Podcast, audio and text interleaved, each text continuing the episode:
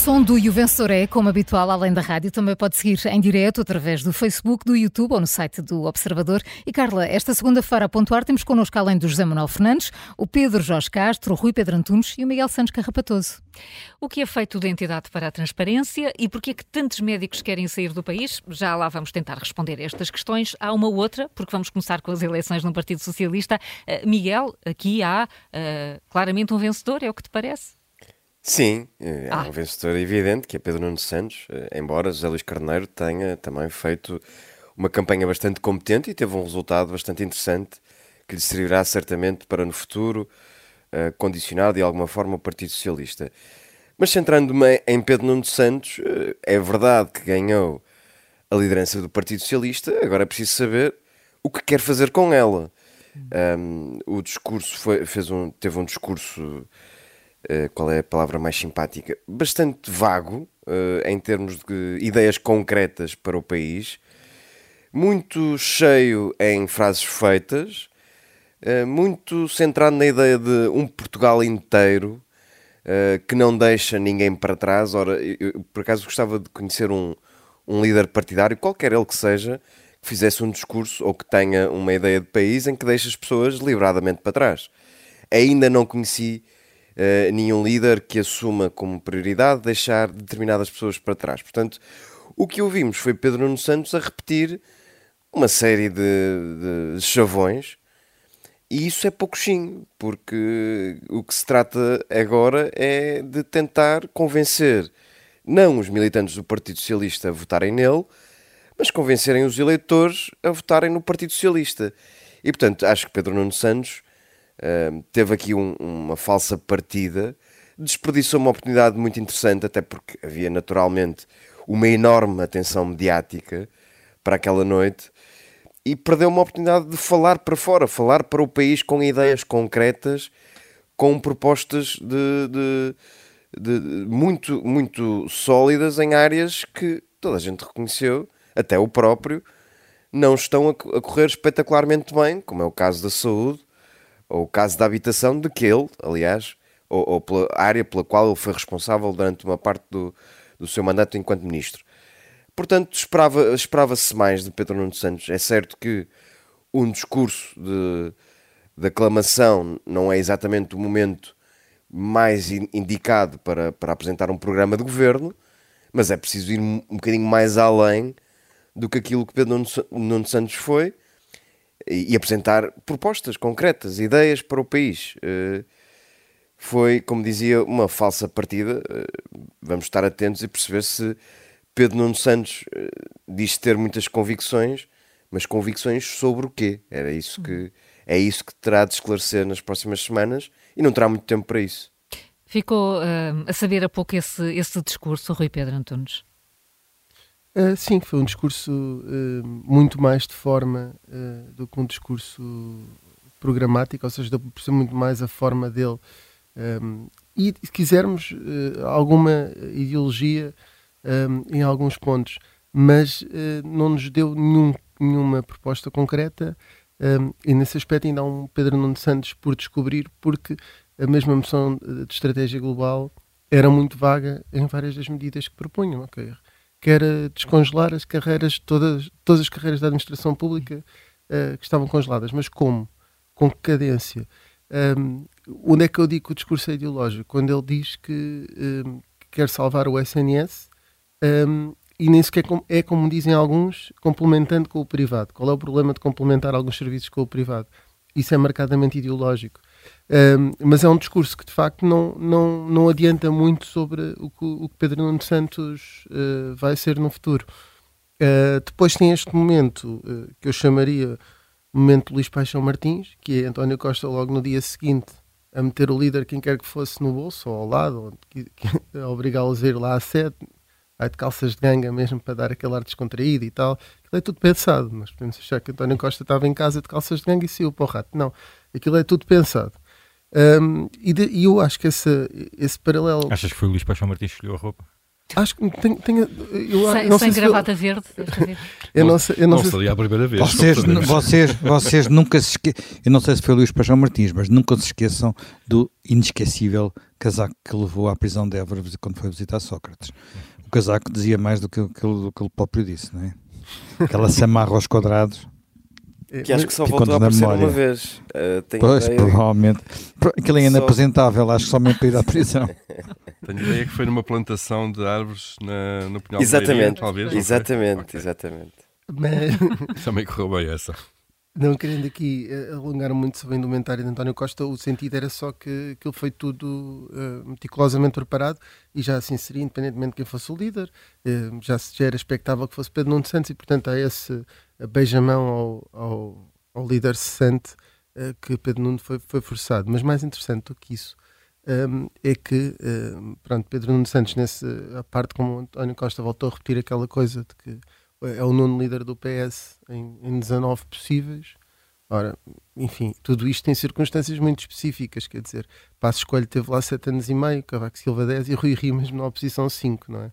Eh, quando estamos a falar em 19 até a morte de Sacarné conta, portanto, quer dizer, há períodos muito específicos e, e, e no verão quente então o PSD, com Neres de Pimentel e, e, presidentes desse género, e portanto isso diz muito, a estabilidade de um ah, partido não Sousa diz... Franco. Sousa Franco. E a, estabilidade do PS no período de Cavaco Silva foram três líderes, não é? Uh, Vítor Constância, Jorge Sampaio e António Guterres, antes de finalmente ganharmos as eleições. O, é o poder que define, uh, uh, é o poder que define a, a longevidade de um líder. Apesar de Rui Ria ter se ter aguentado bastante um, Na oposição. Sim, São Salvador Malheiro, graças a Deus, conseguiu durante muito tempo segurar Rui Rio. Uh, mas, mas para dizer o quê? Que uh, um, à parte disso, na sequência disso, é o poder que traz a longevidade de um líder. E a estabilidade está longe de se definir com base naquilo que é a dinâmica de um partido, tem a ver com a própria personalidade. E, e, e uma coisa curiosa que António Costa disse é que nenhum líder do PS está obrigado a ganhar eleições. Como não? Todos os líderes do PS e do PSD estão obrigados a ganhar eleições. Eh, o que. Eu estou-me a, estou a, recordar de um que ganha umas eleições por, por pouquinho e foi corrido por causa disso. Por exemplo, António José Seguro e, e, só para, e Pedro Nuno Santos fez parte desse, desse podemos chamar. Eh, eles Desse, enfim. Não vamos chamar golpe, golpe desse movimento, pronto, desse movimento. desse movimento para afastar António José Seguro de uma vitória de pouquinho. Uh, mas pronto, uh, são duas pessoas que estão alinhadas pelo menos nisso, é que ficar em segundo lugar também pode ser vencer as eleições, mas mesmo assim uh, António Costa diz que não está obrigado a isso. E portanto sim, há muita expectativa sobre o que é, que é este Pedro Nuno Santos. António Costa diz que não vai andar por aí a assombrá-lo, mas eu acho que será sempre uma sombra permanente e a sombra não é? Nem sequer é como a sombra da Luquila, que foi logo, foi logo no dia, no domingo seguinte, apareceu logo ao lado de calças de ganga ali a fazer quase como um paternalismo. E portanto, um, Pedro Nuno Santos acho que se deve começar a afirmar um, e também a mostrar-se um bocadinho. Para já, acho que António Costa ainda continua com o Pedro Nuno tido no bolso. António Costa ainda tem esse poder. Sim. Vamos então falar de António Costa, Pedro. Vamos, Pedro Nuno Santos e também de, José Luís Carneiro. Sim, são os três vencedores. Olha, é, é como nas, nas eleições, é como nas eleições em que cada partido arranja sempre uma maneira de mostrar que ganhou. Aqui também acho que ganham todos Uh, são vitórias de trampolim, ou seja, os três ficaram com o direito a, ficar a saltar num trampolim e depois o salto que derem a seguir é que vai medir, uh, vou medir uh, o, resultado. Mas depois já ficou todo a saltar num trampolim com 10. Uh, Costa não vai perder, não é? Com, com, esta volta toda, Costa não vai perder as eleições, as próximas eleições.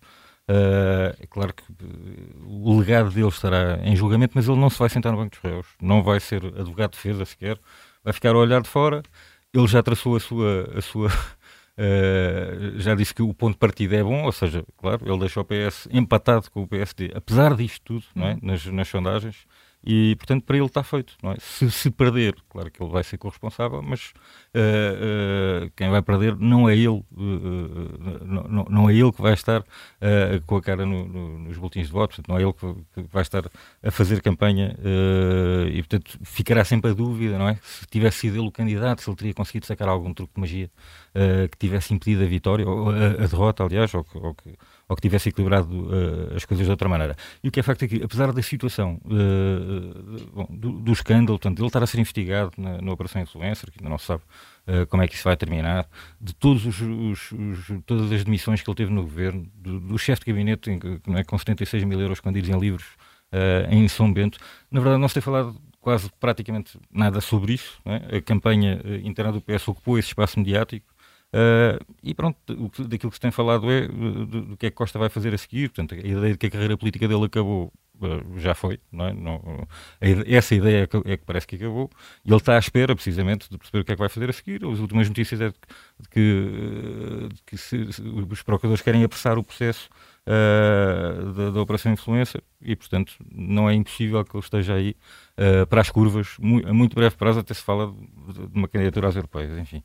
Uh, José Luís Carneiro também ganhou, claro, porque passou a existir no PS. Não é? uh, basicamente sacrificou-se agora, perdeu como se esperava, uh, mas não com os números que se esperavam, se calhar, e ganhou o direito a existir. Portanto, no futuro, aconteça o que acontecer, ele terá, terá, uma margem pessoal, não é, para se calhar mais facilmente ser candidato do PS à Câmara do Porto, por exemplo, não é, ou, ou, outra coisa qualquer que ele queira fazer, e também para ter uma palavra a dizer quando o Pedro Nuno Santos uh, sair, o que António Costa diz que ainda demorará muitos anos. Bom, e Pedro ganhou porque uh, ninguém lhe vai cobrar se não vencer as eleições, ao contrário do que vocês estão a dizer. Uh, eu acho que aquilo que António Costa está a dizer, de que é, ninguém exige um líder do PS que ganhe as eleições. É claro que nós não sabemos que isto não é bem assim, mas ele muito possivelmente ganha a pelo menos perder duas eleições, ou pelo menos ir duas vezes a eleições, isto partindo do princípio que não virá nenhuma solução muito estável nas próximas eleições, e portanto não é impossível, não é nada impossível que ele ganhe margem pelo menos para continuar depois na luta, mesmo que seja disputado internamente e que continue, não é? Porque uma vez que terminou o aparelho, uh, e que ganhe margem para ir a uma segunda, uma, umas segundas eleições. Depende muito uh, da estabilidade, não é? Claro, depende de muitas coisas, mas não, não é quatro todo, anos na oposição é difícil. Não é, todo, não é todo impossível, e seja como for, de facto, isto é pouco tempo, não é? é? Claro, ele teve muito tempo no governo, mas agora é pouco tempo com, com ele à frente da liderança para traçar uma diferença e para uh, lhe poder ser sacada a responsabilidade uh, maior pela derrota. E é claro que ele vai ter problemas gravíssimos, não é? Para uh, ter em conta muitas das bandeiras e muitos dos principais problemas do país e da responsabilidade que ele tem neles, não é? obviamente a TAP continuará a ser uma questão muito sensível e ele é o rosto da, TAP, da, operação da TAP para o bem e para o mal, e não basta dizer que a TAP agora está a dar lucro, as pessoas sabem fazer contas, não se esquecem do dinheiro que foi investido lá, e portanto não é o lucro momentâneo vai abafar Uh, o eventual prejuízo que está aqui em causa. Uh, a habitação, ele foi ministro da habitação, continua a ser um dos maiores problemas das pessoas e, uma das maiores, uh, uma, um dos maiores temas que podem levar as pessoas a decidir em quem é que votar e, portanto, ele tem claras responsabilidades nisso. E depois saúde e educação. Saúde, ele tinha uma oportunidade para uh, inverter um bocadinho aquilo que foi a política do PS nisto, não é? De, mas não, portanto, continua pela estatização total, portanto, nem pensar, nem sequer admitem o erro que foi acabar com os PPPs uh, que estavam a correr bem, como se agora as coisas estivessem a correr muito melhor. E na educação, com esta pirueta, não é? Que afinal a contagem do tempo de serviço dos professores um, é, é, possível. Uh, eu não sei se o carisma vai ser suficiente para abafar isto tudo, mas pelo menos esta questão do tempo, não é? De ser pouco tempo até às eleições, eu acho que ele tem aí margem para, para, para, para muita coisa. Portanto, são uh, hum. 10 para os 3, não é? Na verdade, no caso de Pedro Santos, como António Costa dizia que Pedro Santos era mais alto um palmo, é 10 e um palmo, e os três a saltar de um trampolim, a ver para onde é que, para onde é que será o próximo salto. E aí sim, que nota é que, com que nota é que ficarão depois. E que nota é que os poderá distinguir para já 10 para estes? Uh, Rui Pedro, a tua nota Vou vai dar para um Pedro? 11 a Pedro Nuno Santos, apesar de tudo.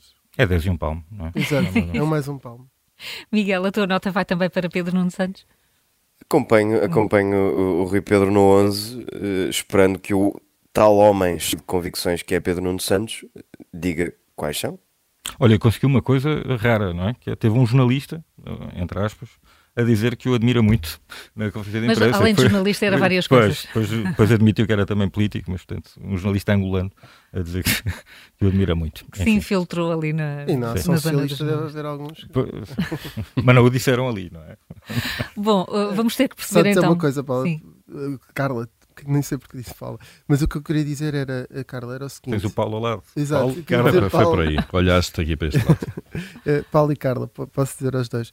Não, queria dizer uma coisa que talvez possa dar jeito a Pedro Nuno Santos também ter um, um Luís Paixão Martins, porque uma das frases que eu ouvi para ele mostrar que era um decisor, que não tem medo e que avança com o país para a frente, é dizer que não podemos continuar a arrastar os pés. Ora, um primeiro-ministro também é um vendedor. Ele é neto de sapateiro e filho de empresário do calçado. O que ele quer é que as pessoas arrastem os pés, que é para gastarem solas para comprarem mais sapatos. Ele tem que começar a trabalhar a comunicação. Se há pessoa que não podia dizer que não é preciso arrastar os pés, claro que é preciso arrastar os pés. A menos que os sapatos pés, sejam de grande qualidade. Os sapatos desgastam-se vendem-se mais sapatos e a economia funciona. Muito bom. Um, uma das, eh, das áreas em que Pedro Nuno Santos e todos os candidatos, eh, naturalmente a Primeiro-Ministro, vão ter que eh, explicar é, é o da saúde, José Manuel. Uh, Parte-se aqui com, com dados que fazem efetivamente pensar, dados da, da Ordem dos Médicos, sobre o número de profissionais que ou quer sair do país ou mesmo sair da profissão e o risco de burnout. Tudo informações que ficámos a conhecer nos últimos no, no, último dia. No último dia, exatamente. Há uma Há um trabalho hoje no Dia Notícias sobre o número de médicos que pediram a ordem declarações que permitem sair do país. Uh, portanto, são chamadas uh, declarações, aí, como é que isto se chama? Good standing. Good standing, no fundo, no fundo dizer que têm qualificações, às vezes isto pode ser apenas para formação, muitas vezes é mesmo para uh, procurarem uhum. outro, outro caminho. Estamos a falar de 2 mil médicos nos últimos uh, cinco anos. Este ano uh, já são 453, só no sul e no centro, faltam os dados do norte do país, e portanto isto é um sinal de grande insatisfação com, com, com, com, o estado de coisas. Isto no mesmo dia em que se conhece um outro estudo, uh, que é um estudo sobre uh, burnout, burnout dos médicos. Uh, é um estudo sobre medicina interna, portanto não é aplicado a todos os médicos, é apenas aqueles que estão na especialidade de medicina interna e também dá indicadores muito, muito preocupantes, uh, no sentido de que há uma grande exaustão da na profissão. Ora, se nós considerarmos estes dois estudos em conjunto, percebemos que um dos problemas, estes, o mal-estar dos médicos não tem apenas a ver com aqueles que eles recebem. Uh, e às vezes há muito esse equívoco, e esse equívoco tem levado a que às vezes se atire dinheiro para cima dos problemas. O mal-estar dos médicos, uh, e que é muito evidente, não apenas neste sair para o estrangeiro, mas sair para outras opções dentro do país, porque hoje em dia já há outras opções, há redes, há, há outras redes de cuidados que não são públicas, não são, não são, não integram os hospitais públicos, nem os centros de saúde públicos, é, acontece muito porque tem a ver com questões de organização e realização profissional. E numa, numa profissão, como uma profissão médica, uh, poder contar minimamente com, quer dizer, não estar a fazer tarefas burocráticas que não fazem sentido, não ter que preencher papéis que não fazem sentido, não ter que poder dedicar-se realmente aos seus doentes, uh, ter sistemas informáticos que funcionem, uh, ter a noção de que há uma recompensa pelo seu trabalho que é minimamente equilibrada. Tudo isso são fatores uh, muito importantes. Não é só ter um, bom, um cheque gordo no fim do mês. Há muitas pessoas na vida não, não, não se movem só por dinheiro.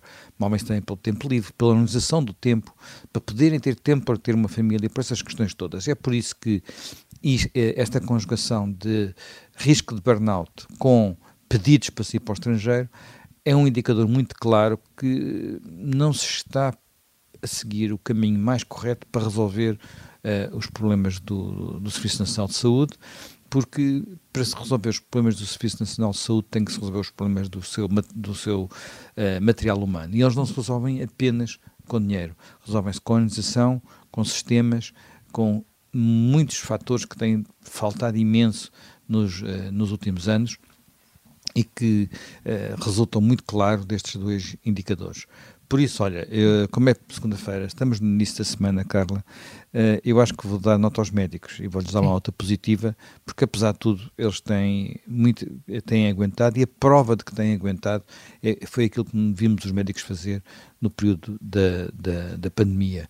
Muita gente parece já esquecida disso e que não foi seguramente pago com uma final do, já não sei que jogo é que era de futebol, uh, mas era o a Liga dos Campeões, com certeza. É?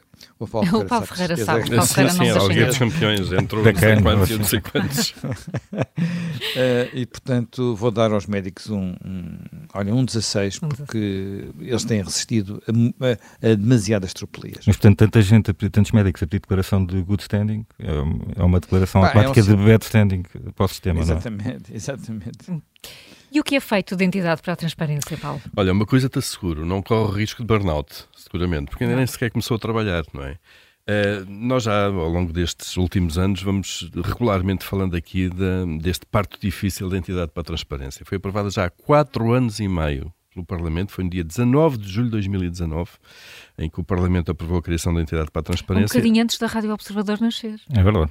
Exatamente, vê só. E, e, e, agora imaginem que nós estávamos há quatro anos e meio a tentar pôr uma entidade.